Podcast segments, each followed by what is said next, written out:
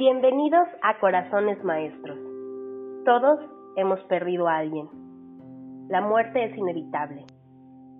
Este programa va dedicado con mucho cariño y respeto para todas aquellas personas que hemos perdido a alguien. Mi nombre es Claudia Ibet, bienvenidos a Corazones Maestros, en donde todos aprendemos de todos.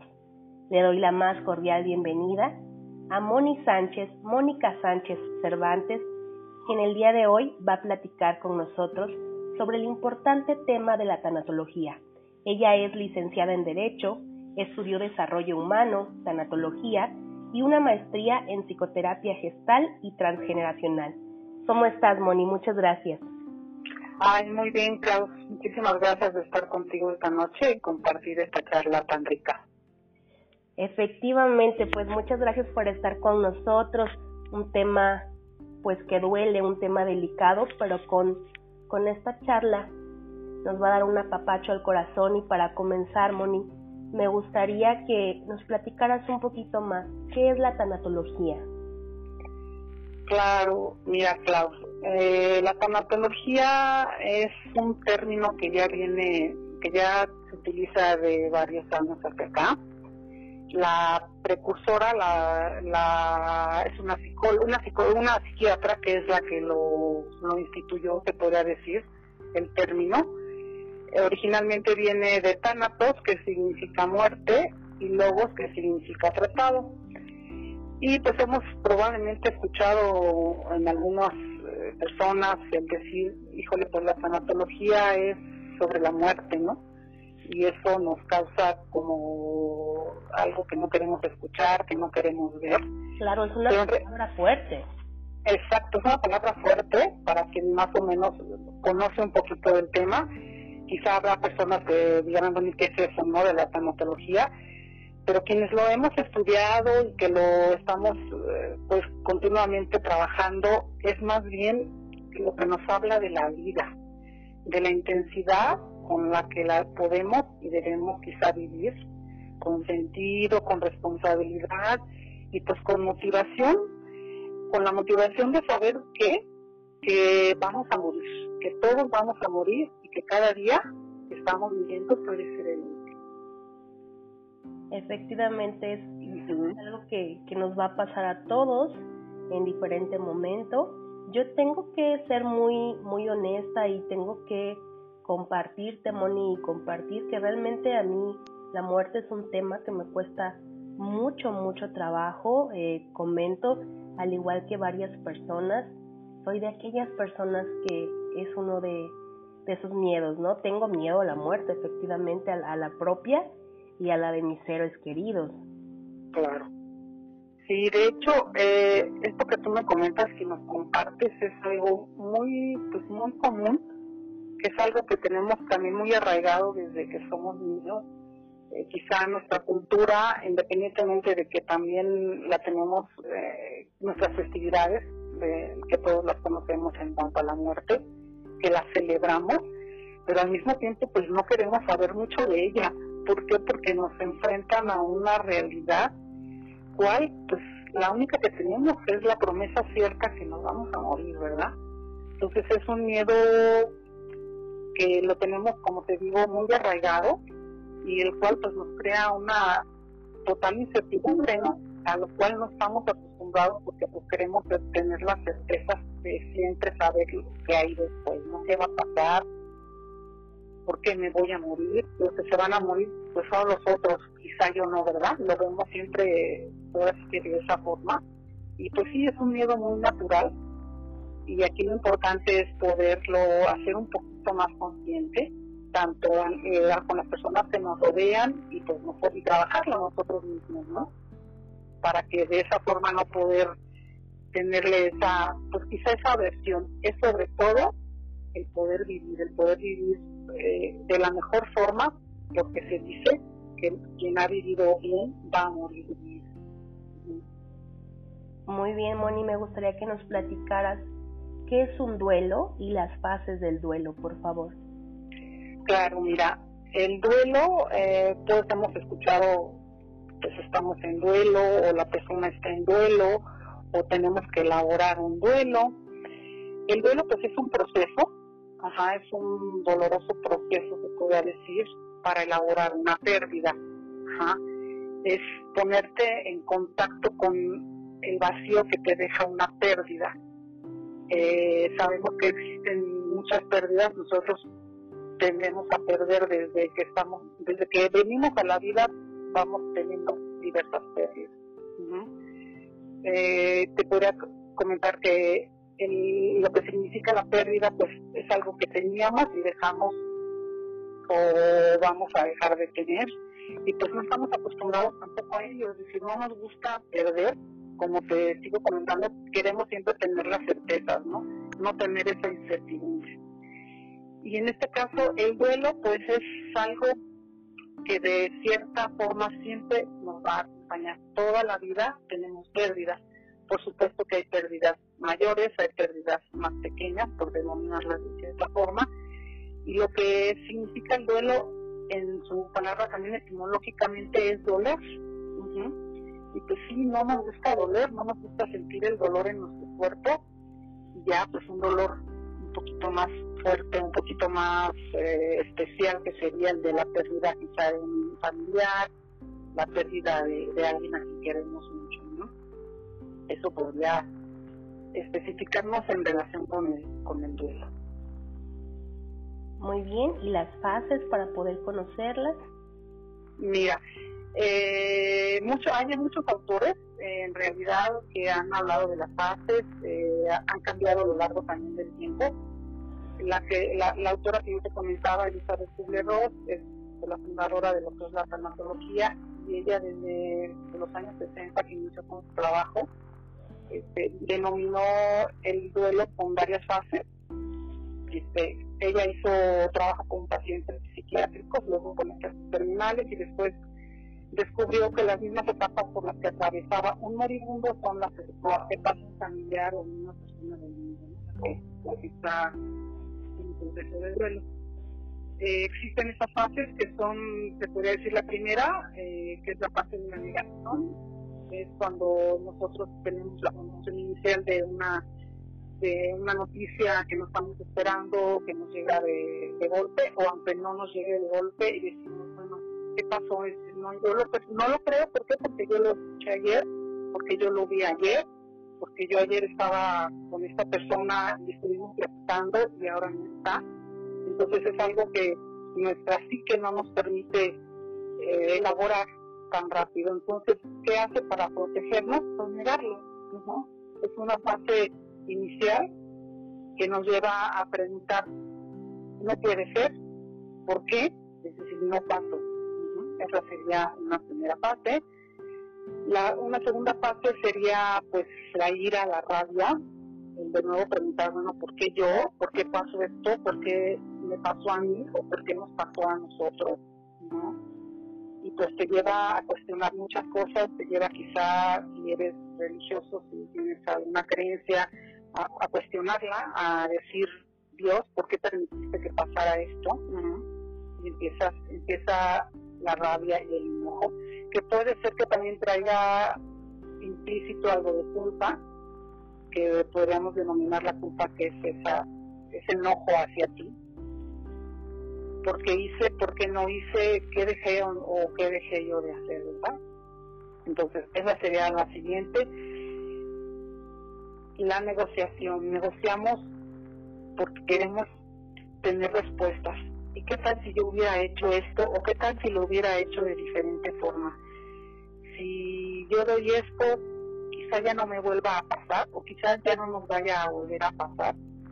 Esa es la tercera fase de la de esta fase de duelo que sería la negociación.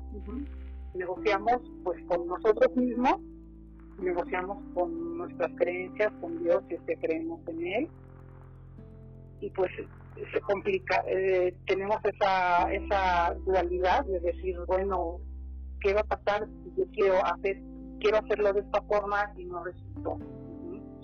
Después de, esa negociación, y que pues, puede decir que es una negociación fallida, porque pues no, por más que yo haga negociaciones o por más que intente hacer tratos, no, no, no voy a, en ese momento a resolverlo, a solucionarlo y pues entonces viene la, siguiente fase que sería la tristeza, que es cuando ya pues se puede decir que me doy por vencido en el sentido de que ya no puedo hacer nada, ya no puedo luchar con negociar para que las cosas vuelvan a ser como eran. Entonces es la, la, la etapa de, estar triste, la etapa de, irte hacia adentro, de, explicar qué es lo que estoy sintiendo y dejarlo que pase, y dejarlo que pase y sobre todo sentirlo. Y la siguiente que podríamos decir que es la última fase, que es la aceptación, que no sería lo mismo que resignación. Es que acomodarte en la nueva realidad de, lo que pasó y de que en realidad vas a poder vivir con eso, con esa pérdida.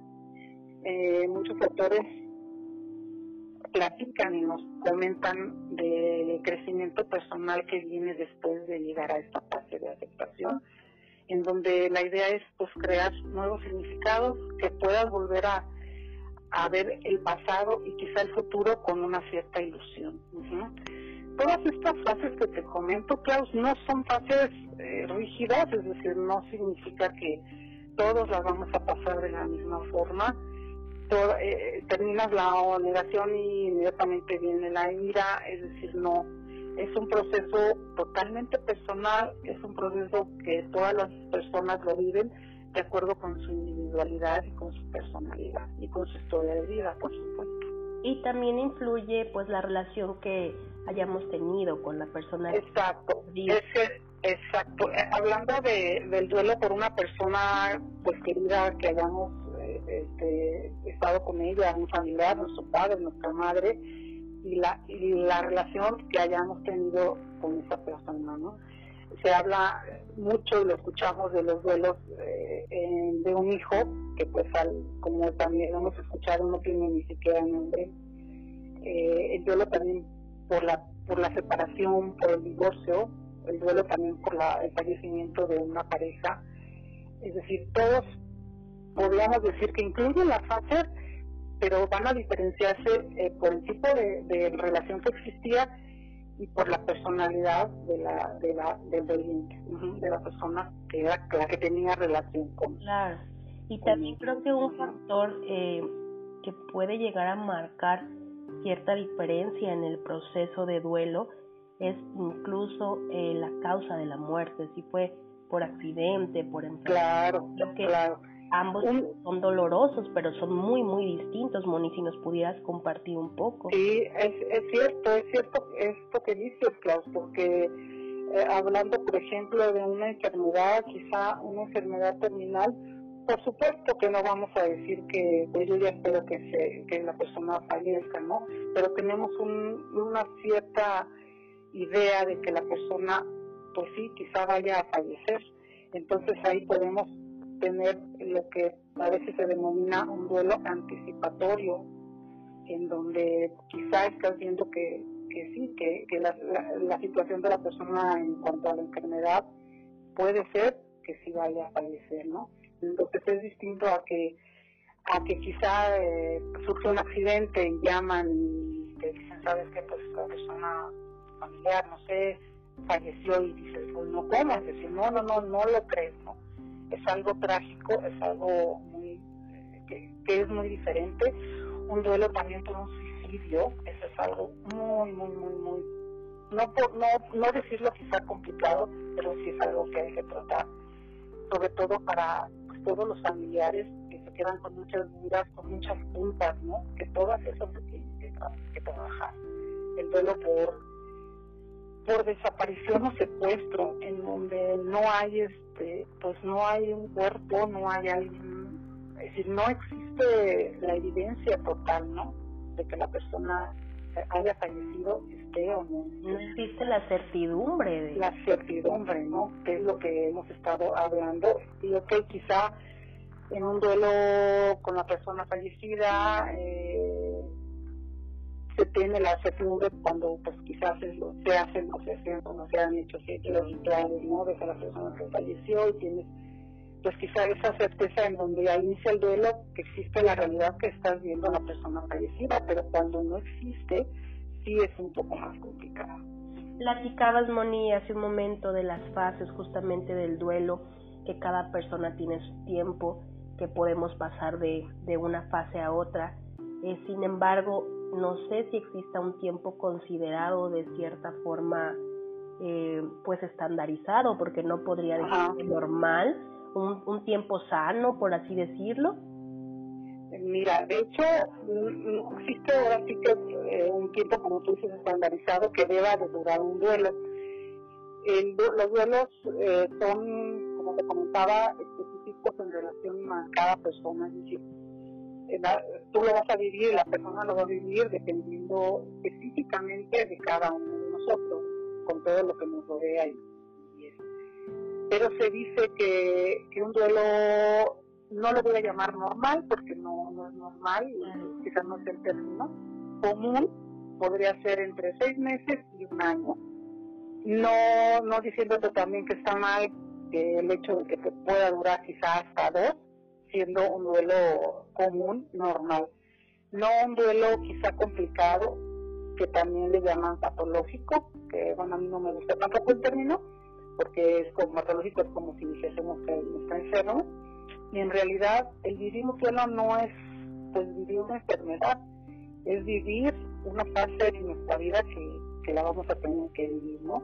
Eh, no existe un determinado tiempo específico, cuando un duelo se complica, entonces tendríamos que analizar diversos factores, ¿no? Entre ellos, pues quizá el tiempo y algunos otros más factores para poder decir que, se está complicando o que hay algo complicado que se tendría que tratar un poquito más a fondo, ¿no? Todos, en realidad, como seres humanos, como seres eh, vivos, estamos eh, diseñados para poder recuperarnos, vivir de entrada un duelo, darnos ese permiso de vivirlo y recuperarnos. ahora sí que ya nacemos desde que somos bebés con esa, pues, con esa capacidad. Perfecto, por aquí tengo algunas preguntas, Moni, que me hicieron algunos amigos, algunos colegas, para integrarlos también a, a esta temática. Y una de ellas es cómo ayudar a niños y adolescentes en un proceso de duelo. Mira, los, los duelos para los niños sí son eh, un poco quizá distintos que lo que serían para los para una persona adulta. Ah, los, los, niños siempre es a través del juego. los, eh, a través del juego específicamente nos damos nosotros cuenta de lo de cómo ellos lo están viviendo, de la forma en la que ellos lo están sintiendo, eh, ya tratando quizá en, un proceso más, más personal, pero siempre hay que ponernos ahora sí que en el nivel de ellos, siempre preguntar qué sientes y dejar sobre todo el que el niño se exponga, ajá, que diga lo que siente, que se exprese, que tenga el permiso de nosotros los adultos de poder expresar, de poder decir qué siente. Y nosotros como adultos no juzgar, no, no, decir, pues es que no debes de sentir, quizá tampoco eh, ideas de, de fantasías, ¿no? Como, pues es que se fue al cielo, es que... es muy común, esta es la respuesta más común. Sí, son la, la, forma en que la que, pues, como te digo, culturalmente lo hemos escuchado, ¿no? De, de nuestras generaciones que ahora sí que nos anteceden. Y bueno, es totalmente respetable, pero en algunos casos, pues no, no ayuda, ¿no? Lo mismo hemos visto y se ha estudiado eh, que nos decían cuando éramos, eh, que las familias en el afán de protegernos, no, pues no, que no vayan a los funerales, que no, que no se presenten, que no vean a la persona fallecida, ¿no? Eh, también se ha estudiado mucho y eso a los niños también les da certeza, certeza de que en realidad la persona murió. Y mucho de lo que podemos tratar con ellos es que ellos nos vean cómo nosotros lo transitamos y lo vivimos, ¿no? Cómo lo transitamos nos dándonos permiso desde lo más básico. ¿Qué es lo más básico? Pues llorar, dejarnos doler, llorarlo, sufrirlo y transitar sobre no evitarlo, no, no negarlo. Yo creo que esa es de las formas en las que más podemos ayudar a los niños a que ellos este, pues lo transiten. Ajá. Y hablando de esto, Moni, eh, ¿qué podemos decirle a una persona que acaba de tener una pérdida? Porque pues hay frases que decimos comúnmente, pero no sé si tú tengas como alguna recomendación, aunque efectivamente, híjole, incluso decimos, pues es que no hay palabras y es que sí es muy complicado saber qué decir en ese momento. Claro, de hecho, eh, eh, a mí me preguntan, ¿no? Me, hacen a veces ese mismo cuestionamiento amigas o conocidos, me dicen, es que sabes que, ¿cómo puedo yo ayudar a una persona?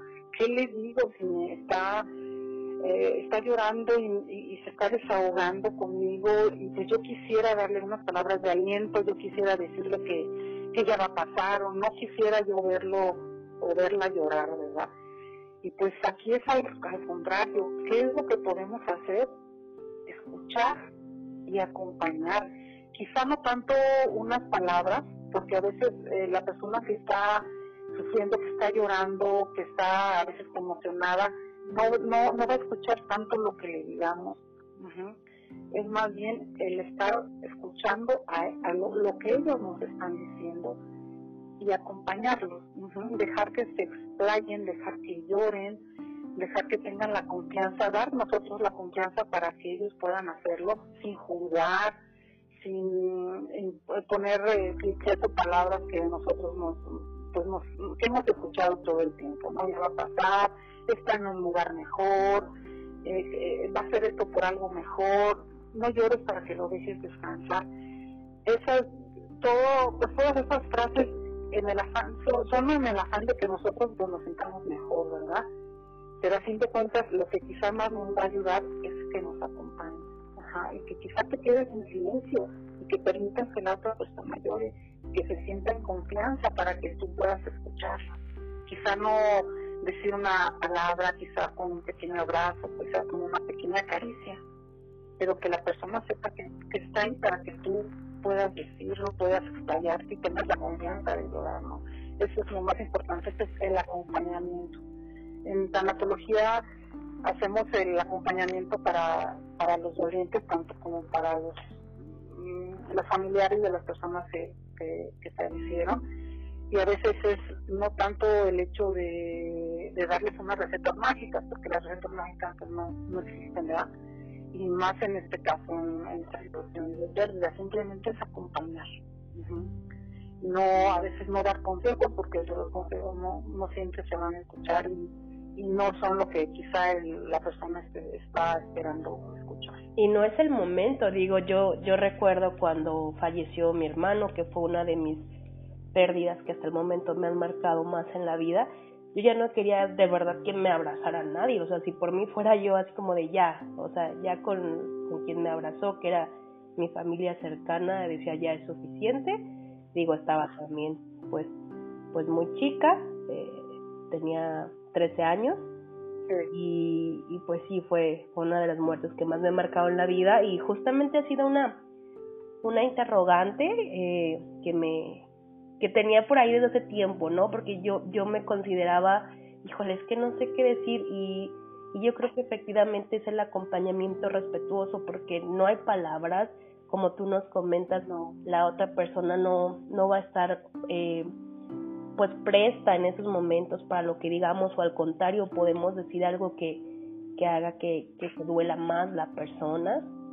Entonces pues sí, el acompañamiento amoroso y respetuoso. Claro, eh, de hecho, eh, es, eh, es importante, siempre pues, nosotros queremos que la otra persona se sienta mejor. Quizá ese es nuestro afán, ¿no? Pero también nos tenemos que, que, ir hacia nosotros, es decir, ¿qué tanto te sientes tú mal por, por ver a la persona llorar, por, por ver a la persona desahogarse, ¿no? Ahí es quizá más bien revisarnos nosotros qué me está moviendo a mí en ver esa, tristeza, ese llanto ¿no? que, que la persona está. Si, si tú estás, eh, te podría decir, eh, bien, tranquila y le estás acompañando, pero está bien. Pero si a ti ya también te mueve algo cierta forma y no, no puedes estar acompañándolo, igual no va a ser pues, el, acompañamiento igual para la persona. Y ahí quizás sí revisamos, bueno, yo no puedo, ¿por qué no puedo estar acompañando? que hay en que, que no me permite y el hecho de, verla sufrir, ¿no? Por supuesto entiendo, a, nadie nos gusta ver a sufrir a las personas que queremos, ¿no? pero el duelo significa eso, el permitirnos eh, sufrir y pasarlo, llorarlo, pasar quizá todas las etapas, regresarnos de una a otra, y solo así vamos a encontrar la, aceptación, ¿no? El llegar a la nueva realidad y poder seguir disfrutando la vida como, como lo hemos estado haciendo, quizá no de la misma forma, ¿verdad? Pero sí teniendo una nueva perspectiva, acomodándonos a, la, a esa nueva realidad de la persona que la que, la que ya no está ahora. Así es, Moni, también tenemos por aquí eh, otra pregunta, nos dicen, ¿cómo saber si la tristeza ya es un problema? Mira, puede, se podría agudizar y en este caso cuando la tristeza es un problema eh, que ya sería un poco mayor, le podríamos, nos podríamos ir a, lo que sería una depresión, que sería algo ya más clínico. Ahí tendríamos, se tendría que revisar cómo está cómo está funcionando en tu, vida diaria si estás cómo estás comiendo cómo estás durmiendo eh, cómo estás qué estás haciendo en todo tu día si estás pudiendo con con tus con tus eh, actividades normales del día cuánto tiempo llevas quizá en esa tristeza qué es lo que no te ha dejado hacer esa tristeza qué pensamientos están en su mente constantemente que te siguen llevando a estar en ese completo estado de tristeza. Sí es quizá importante revisar en qué punto estás y esa tristeza que ha dejado, que ha hecho que tú ya no puedas hacer más cosas en, tu vida diaria, ¿no? Nos, nos dicen mucho y escuchamos, ¿no? Hay más tiempo que vida para lo que se refiere al duelo.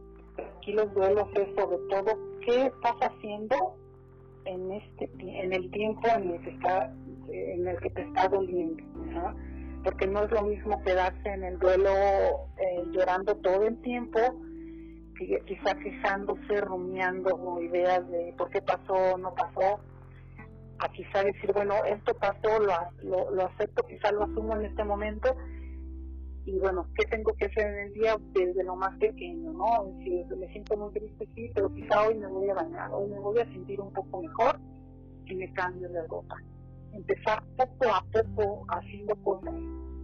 en, el duelo lo importante no es nada más que pase el tiempo, sino qué estoy haciendo con ese tiempo. Quizá también, ok, por supuesto, no exigirnos, ¿no? No podemos exigir nada. Claro, lo que platicábamos, que cada quien tiene sus tiempos. Eso. ¿Cómo poder pedir perdón si es que no pudimos hacerlo? ¿Cómo trabajar el hecho de, despedirnos? Claro. De hecho, esto ahorita que me lo mencionas, pues es lo que nos lleva a, lo que estamos actualmente viviendo, ¿no? Con esta pandemia hemos, pues no nos hemos quizá podido despedir o como quisiéramos de las personas, ¿no?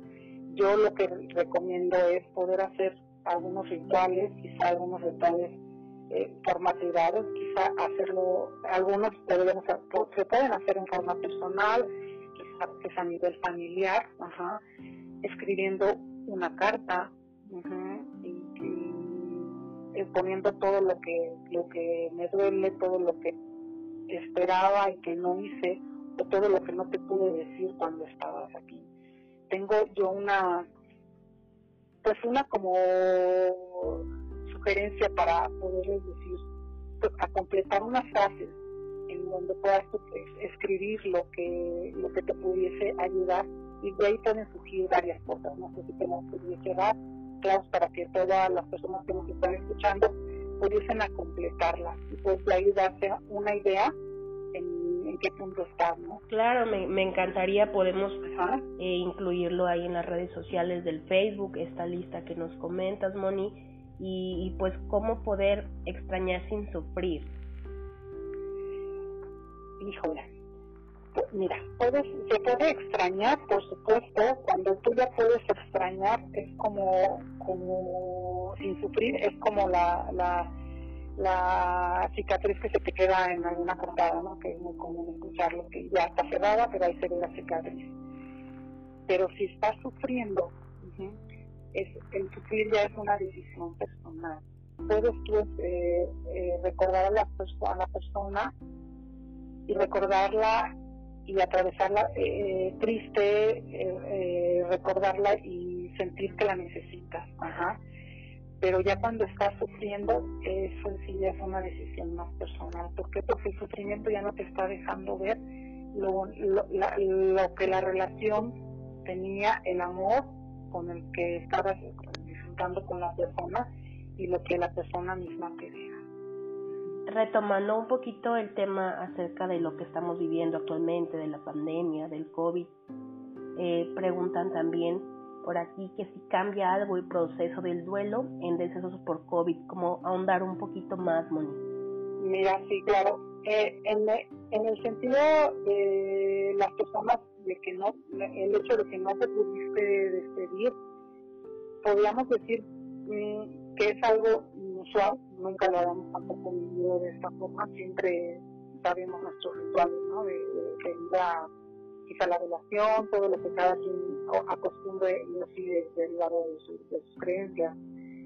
En el caso del COVID sí es un, poco más complicado, es algo que sí se tiene que, se tiene que trabajar eh, y que se tiene que, que llevar a cabo como si fuera pues, un duelo un poquito más complicado, no es eh, como lo común, que es lo que hemos estado viviendo, Ajá.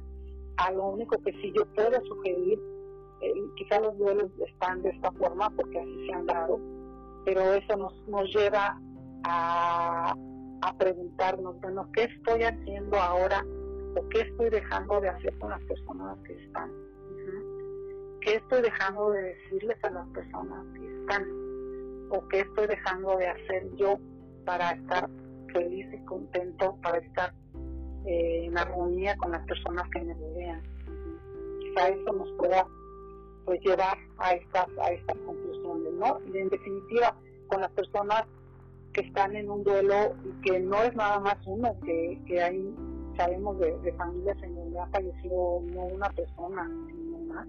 Varios integrantes, efectivamente. Varios integrantes, ¿no? Es como imagínate que estás como en una en, el mar y llega la ola y te está revolcando, ¿no? Y pues no hay la forma de salir y lo único que necesitas que, que, quieres salir hacer es sacar la cabecita, ¿no? Lo escuchaba yo hace en una, en, en, una lectura que, escuchaba yo en el radio, decían, es, es el salir y el, eh, pues sacar la cabecita para poder respirar, ajá. Es eso, es es agarrarte de lo que todavía está. ¿Qué está? Pues está la vida, está la respiración, que es lo que todavía tenemos y los que estamos aquí. Y es el pensar que la persona que ya no está, eh, a ella le hubiese gustado que nosotros estemos bien, o que estemos lo mejor posible, de acuerdo a, a, cómo somos y de acuerdo a lo que estamos viviendo. ¿Qué es lo que a la persona le hubiese gustado que yo estuviese sintiendo ahorita o cómo le hubiese gustado ver. Es, es como reflejarse en eso de decir, la persona le hubiese gustado que yo siga con mi vida, que ok, sí me llores, pero que continúes con lo que todavía tienes que hacer. ¿Por qué? Porque sigue la vida y porque continúa. Así es. Y bueno, Moni, me gustaría que nos platicaras un poco más acerca de en qué puede ayudarnos el tener un acompañamiento de una tanatóloga justamente. Claro, mira, el, el, acompañamiento de un tanatólogo, mm, ¿qué te podría decir? Es, no es algo quizá ya muy común, sobre todo en algún segmento de nuestra población, por el hecho de que se ve ¿cómo qué te van a decir de la muerte? ¿no? ¿Qué, te, qué, más te van a decir? ¿Te vas a sentir más mal y vas a estar, como diciendo, machacando, machacando, machacando lo que pasó, eh, lo que sentiste, ¿no? Y es, pues es al contrario, ¿no? Es tener el acompañamiento de alguna persona que te pueda escuchar. Aquí la ayuda que pudiésemos nosotros prestar es esa, ¿no? El tener a alguien que te pueda escuchar que te pueda quizá guiar en algunas, en algunas ocasiones, que no te juzgue. Eh, lo ideal es atravesar el duelo y tener siempre alguien a tu lado, que a veces se complica, ¿no? Sabemos que en una familia, sobre todo ahora que hay varias pérdidas, pues el duelo que tú estás viviendo también eh, lo está viviendo tu otro familiar, quizá tu, mamá, tus hermanos, todos en diferentes formas, ¿no? Y no siempre eh, va estar la persona disponible para poderlo hacer, ¿no? Nosotros en este caso, esa es una de nuestra labor, el poder acompañar a las personas y, y poderles brindar. No es un acompañamiento, no se recomienda tampoco hacerlo por mucho tiempo. Normalmente se habla de quizá unas, unas sesiones durante un tiempo, unas 10, quizá no más. ¿Por qué? Porque es un, el, el duelo es algo, como yo te comentaba, que lo transitamos eh, y podemos hacerlo nosotros. Ajá. Nada más a veces si se requiere una guía y quizá ya un poquito más verificar que no es algo ya complicado, se requiere algo. Nosotros como tanatólogos no, pues no se recomienda tampoco el utilizar ningún tipo de, de ayudas, que en este caso serían médicas, que no, no te, no te ayudarían en nada, de antidepresivos tampoco, es decir, no, no es totalmente recomendable, ¿no? Pero sí cuando ya te sientes pues que no puedes o que no, no sientes esa ayuda, entonces sí es conveniente que pues alguien te pueda echar la mano. En este caso con nosotros como, como tanatólogos. Ya que existe en ocasiones un poco de, de renuencia y de desconocimiento, ¿pudieras platicarnos, Moni, un poquito, por ejemplo, cómo sería ese primer día en acompañamiento tanatológico para conocer un poco más? Claro, mira, normalmente eh, las, las, personas que llegan en duelo, eh, muchas llegan al momento de, de sentarse a la, a la sesión y pues no, no, pues, no pueden hablar, decir, eh, cuál es la expresión, pues es el llanto. Uh -huh. Entonces es dejar que la persona se exprese y dejar que, que llore, ajá, que llore todo lo que tenga que llorar. Y si ella después puede iniciar eh, la conversación. Así lo iniciamos. Eh, se inicia con quizá con alguna pregunta, ¿qué es lo que te trae aquí? ¿Por qué? ¿Qué es lo que pasó? Cuéntame todo lo que haya pasado. Decir, si se refiere a una, a una muerte, dame detalles, específicamente lo que más me puedas tú decir. Esto no, por supuesto, con el afán de, de, querer querernos enterar, ¿verdad?, de, qué es lo que pasó, ni de detalles cómo fue, cómo fue la muerte, pero sí eso les da a, a, a los pacientes, a las personas, una cierta seguridad y confianza de, de poder expresar todo, ¿no?, de poder decir, es que, ¿sabes qué?, estoy muy enojada, me siento muy triste y, y ya no puedo pues sería externar lo que lo que se está sintiendo todo lo, todo lo que se está sintiendo no hay hay, hay eh, enojos que quizá yo no puedo eh, como doliente no le puedo expresar al familiar más cercano porque pues igual no se va a sentir bien a decir oye cómo me estás diciendo esto verdad claro porque también a veces tenemos que mantenernos fuertes para los demás según según sea por ejemplo pues una mamá para sus hijos una hija para darle fuerza claro. a su mamá, a su papá. Eh, y en Corazones Maestros, pues también nos gusta conocer a los maestros justamente y pues me gustaría que nos platicaras eh, para conocerte un poquito mejor cómo fue que tú te decidiste a estudiar tanatología. Sí, mira, es algo, esto es algo, de hecho lo, me había pensando hace un rato que me dio en el coche y me vino a la mente como tú ya lo mencionaste, mi carrera, yo inicié mi carrera de Derecho, es decir, eh, no, tiene en realidad nada que ver con todo eso. Eh, tuve un cambio de, de, de, de, de, vida en relación a donde yo vivía, yo vivía en la Ciudad de México me cambié de ciudad, ahora vivo aquí en la ciudad de Morelia. Y a los dos años que yo me vine hacia acá, sí vinieron a mi papá. Mi papá este, dejaron también todo donde estábamos viviendo en la ciudad y se vinieron acá. Y a los dos años más o menos de esto falleció mi papá. Mm, podría yo decirte que, que a partir de ahí eh, yo transité mi duelo. Me imagino, yo siento ya un poquito ya terminado el duelo. Me quedé como con cuestiones de internas de decir, no, ¿qué pasó? ¿Por qué pasa esto? Muchas dudas y me metí a pues, investigar qué más había ¿no? sobre crecimiento personal encontré el diplomado de tanatología que fue lo que cambió, me cambió la vida y en realidad me di cuenta de que pues mi profesión quizás hubiera, estado, hubiera sido distinta, no, no sé, no es la, la que con la que inicié que fue la carrera de derecho, pero me llevó a entonces involucrarme más en lo que es la tanatología, ¿no?